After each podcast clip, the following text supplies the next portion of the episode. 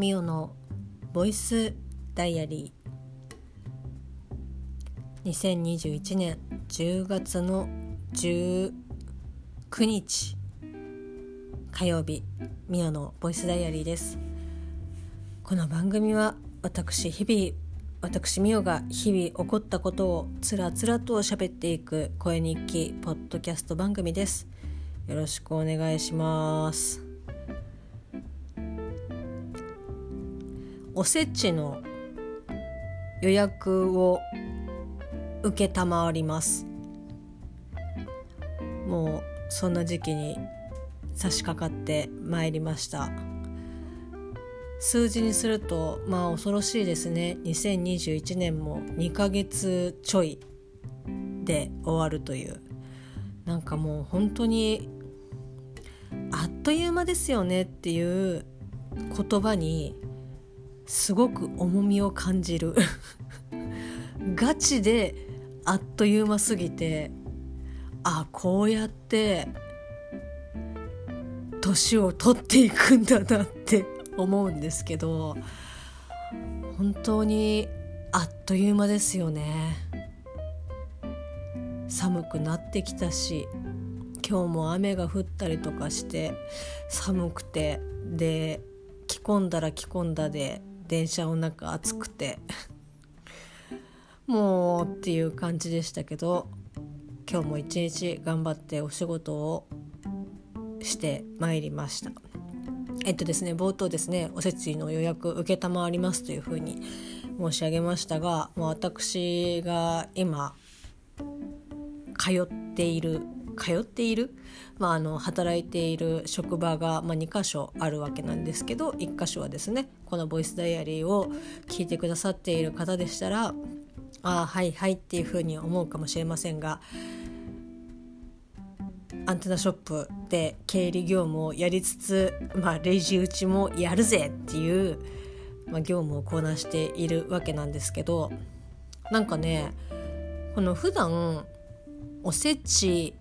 というものを、まあ、もちろんというか実家でもですね母が、まあ、やれスーパーだやれ手作りだというふうにですね作って用意をしてくれたので結構そのお正月におせち料理を食べるという習慣はあったりとかしてで結婚をして又助君と2人暮らしになってからはまあそんなねお重でおせちみたいなことはしてないですけど、まあ、やっぱりその、まあ、お刺身と紅白のかまぼこくらいは買ったかなみたいな、私たちの中でちょっとお正月っぽいことができればいいかなっていうふうに思ってそういった食事を、まあ、していたわけで。え実家にねこう正月の挨拶に行ったりとかするとまああのおせちをね最近はなんかどこどこのおせちを買ったみたいなのでもう買ったりとかするのがメインになってるかな実家も。ただなんか黒豆だけはなんか毎年ねなんかあがいてますね私の母親は。もう 本当にね、まあ、別にいいっちゃいいんですけど、まあ、私もそういったね気持ちというかあの勝負は分かるんですけどこう何日までに何かを作らなければいけないみたいな別に作れなかったからといってクビになるわけでもなくこうね給料が下がるとかっていうこともなく、まあ、ただあ間に合わなかったねっていうだけの話なんですけど家の中でね。ただでも私の母は何だったらこう12月の31日の夜中ギリギリまで黒豆と金時とあとあれなんだっけ小魚を甘辛く煮たやつ。えー、っと高砂じゃなくて高砂は違う。高砂は絶対違うんだけどなんか高砂が出てきた。高砂じゃなくて佃煮みたいなやつ。あー名前出てこないな。まあいいや。あの小魚を甘く煮つけたやつ。なんかちょっとこうカラメルみたいな感じの。あのー、まあ、この表現というか擬音語は絶対に似つかわしくないっていうのは承知の上で言いますけどなんかこうちょっとねぬちゃぬちゃってするような感じの。魚を。なんかこうね飴で煮詰めたみたいなやつ。いやーなんか高砂しか出てこないんだよな。なんだっけな名前。忘れちゃったよ。あと松前漬けは毎年こうあがいて作ってたんですけど1品ずつですねこうドロップアウトをしていって、まあ、その松前漬けはどこかで買ってきたりとか。あーやっぱ出てこないな。まあいいや。高砂かっこ仮にしましょう。あの魚を煮つけたね。やつも買ってきたりとかってしてた。きんとんも買ってきたりとかってしたんですけどなんかこうね黒豆だけはみたいな感じで結構ね作ってましたけど去年去年か今年か。今年のお正月も黒豆は作ってたかな。うん。でちょっと頂いてね家で食べたりとかしましたけどまああのそんな感じでまあこうおせちというものをまあ、身についてるっていうお話はしましたけどこうお重でねこういただいたりっていうことはもうかれこれまあ4年近くですか？してないんですけどまあ昨今あれですよ。そのどこどこのおせち料理をおせちお重を、まあね、予約をして、まあ、それをこう食べてお正月過ごすっていうことがまあ何？メジャーなのかどうかちょっと分かんないんですけど割とこうリッチなお正月をみたいな。ちょっとなんかね全然なんかそういったところにアンテナがいってないのでああそうなんだって。おせち予約開始みたいな感じで聞くとあおせちって予約するんだみたいな。自分で作ったこともないんですけどなんかあえーっていう。もうずっと作っ母親が作ってきてくれてたのであよあ買うものなのかおせちはみたいな感じでしたけどまあねそのやっぱりこう結婚して生活してたりとかするとお正月ぐらいなんかね作らずに過ごし続けたいみたいなところはねあったりとかしますけど。まあそんな感じでうちのお店もどこどこのおせちを数量限定で予約販売を、えー、明日から、えーと、10月の20日から開始するんですけどまあ、えーと、そういった予約とかが、まあ、秋口からえっ、ー、と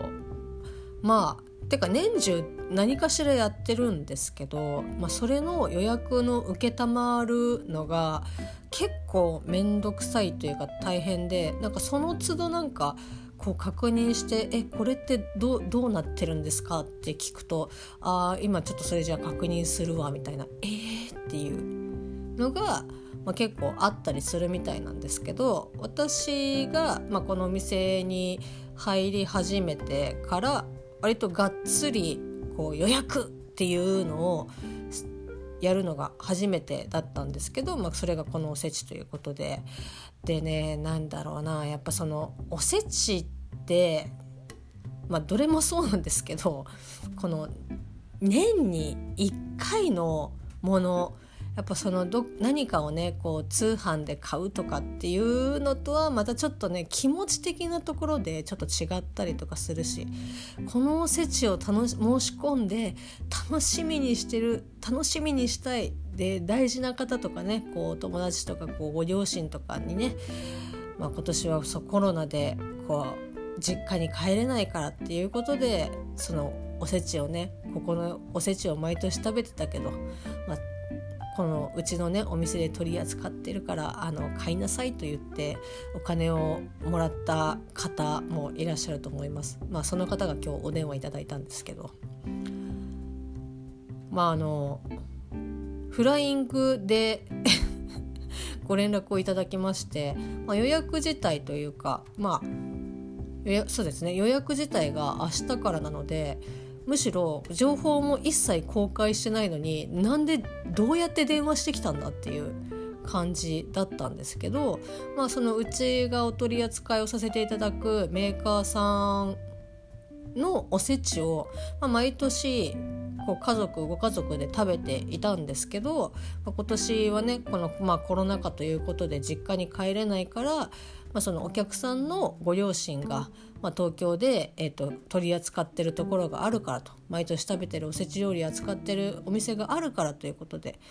なんかそのねおせち分のお金をまあくれたらしくて「じゃあ」って言って。でそのおせちはいつからどこでこう販売をされるのかっていうのを、まあ、メーカーさんに問い合わせをして。でうちの店でいつ何日から取り扱いますこれを取り扱いますよっていうのをメーカーさんがお客さんに、まあ、伝えたんでしょうね。まあ、そっからうちに連絡がかかってきてもうその経緯をあんまりよく分かってなかったのでこのお客さんは何も？みたいな。どこからその情報を仕入れたんですか？っていう感じだったんですけど。まあただメーカーさん分かってればまあ毎そしてね毎年食べてるのであればまあまあああうんそうですか？っていう感じだったんですけど。まあね結構緊張しましたね。間違えちゃいけないとか思って。その基本的に今回はそのメーカーさんからまあ、受けたま予約を承るのはうちなんですけど実際はそのメーカーさんから直送をそのお客様のね配送希望配送先にメーカーさんから直送するのでまあもう送付先を間違えたらもう100%うちがミスってることになっちゃうしもうねちょっと配送が遅れちゃいましたとか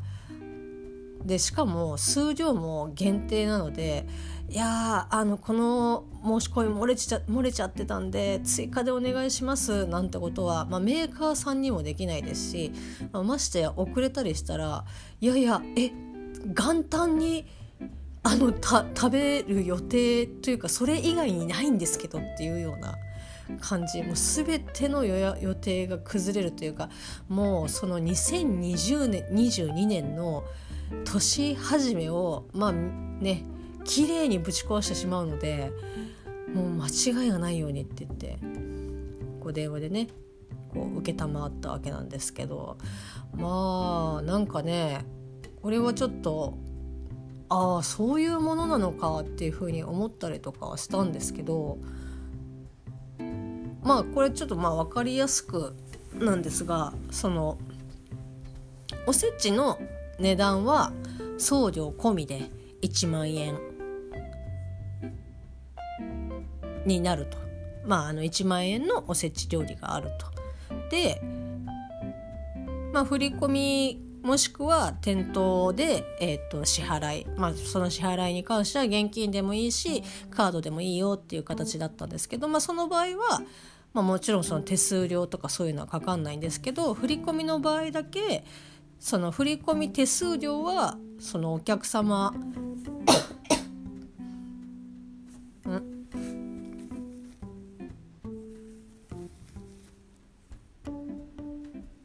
うんごめんなさい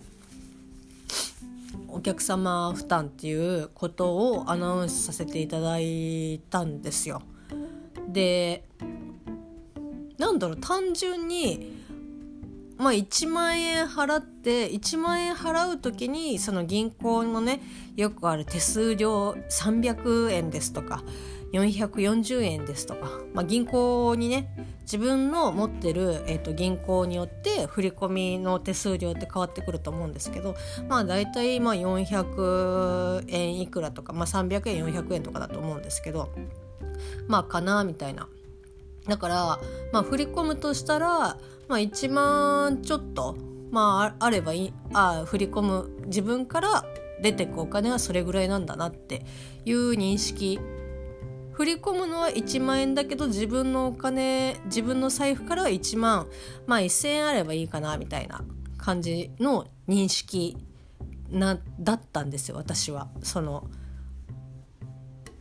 商品の値段はこれ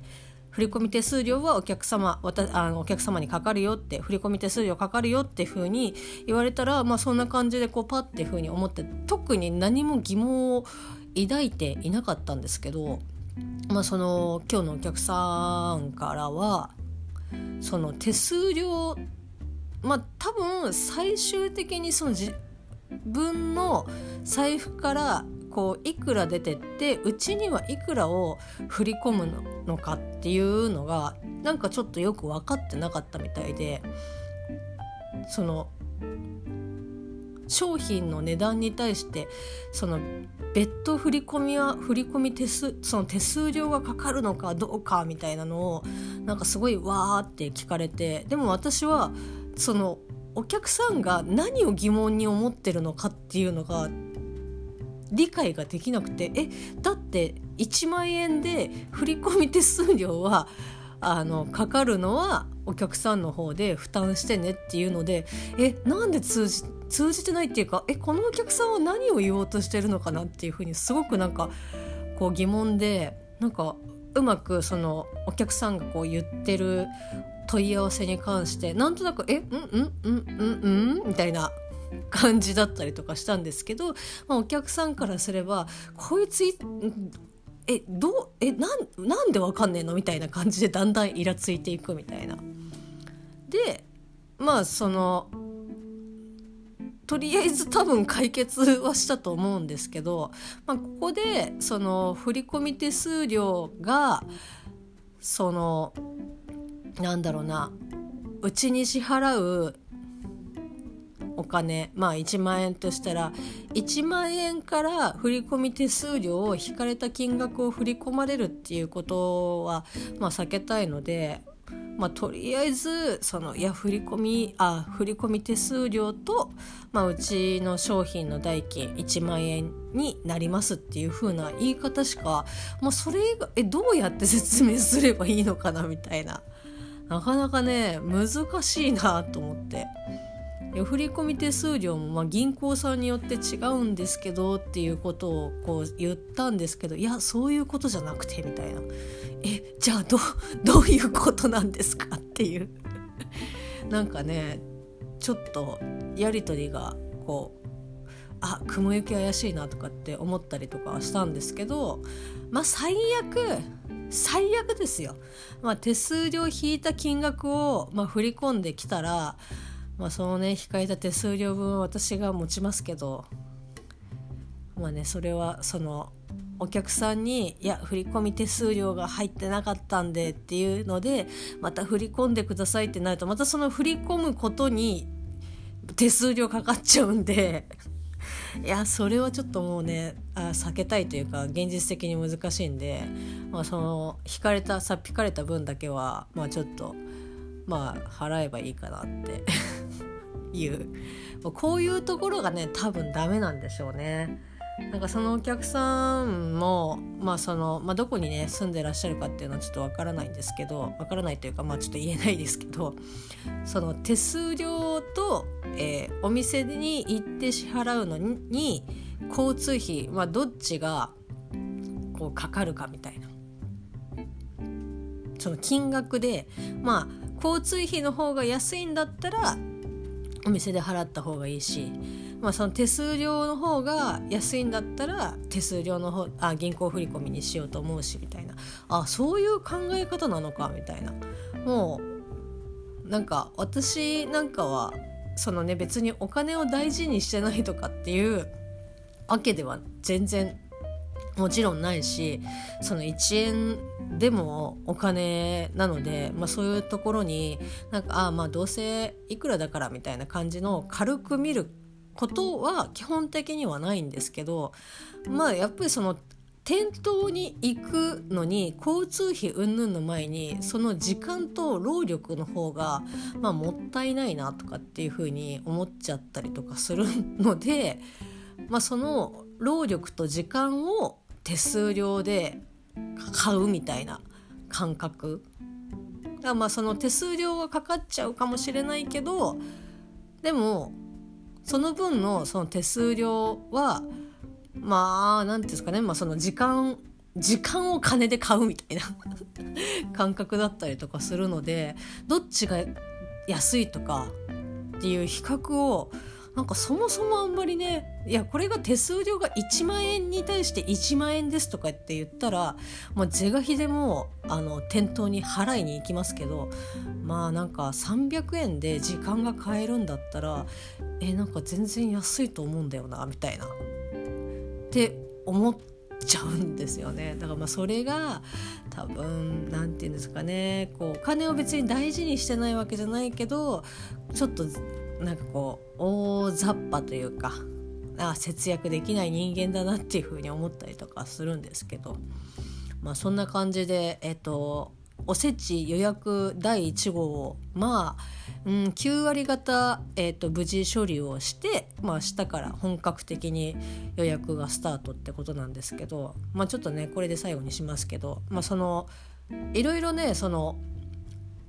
対応の仕方とかっていうのも今日お店の方でああじゃないこうじゃないみたいな感じでいろいろまあの話をし合って最終的に8時ぐらいに、まあ、じゃあこの方法でいきましょうみたいな、まあ、もちろんその骨組みはできてますけど細かいところがえこう書いてあるけどでもこれってこういうことだからこう書いた方がいいんじゃないみたいなホームページとかに。そういったこの細かい肉の部分をなんか詰めてたらもうそんな時間になっちゃったんですけど、まあ、そういった、えー、と対応をこの今日いた人たちだけで把握しててももう意味がないというか、まあ、実際その他のスタッフの方とかもお店に入ってそういった予約の対応をするしたりとかするので、まあ、全員がね共有してないといけないことなので、まあ、その共有する情報をですねまあ、LINE のノートにポチポチポチポチ書いてたんですよ。でまあこの言い回しだったら分かりづらくないかなとかここはちょっとかまあ、簡略というかねこんなにダラダラ書かなくていいなとかっていろいろその文章をなんか添削してポチポチ書いてまあ内容はこれでよくてそしたらそのまあえー、と申し込みの画像を、まあ、添付してみたいな感じで。で PDF 画像とか PDF を JPEG に iPhone で変換するにはなんかショートカットアプリを、まあ、既存のねアップル純正の、えーと、アプリがあるんですけど、まあ、それを使えばあの JPEG になんか簡単にできるみたいな感じで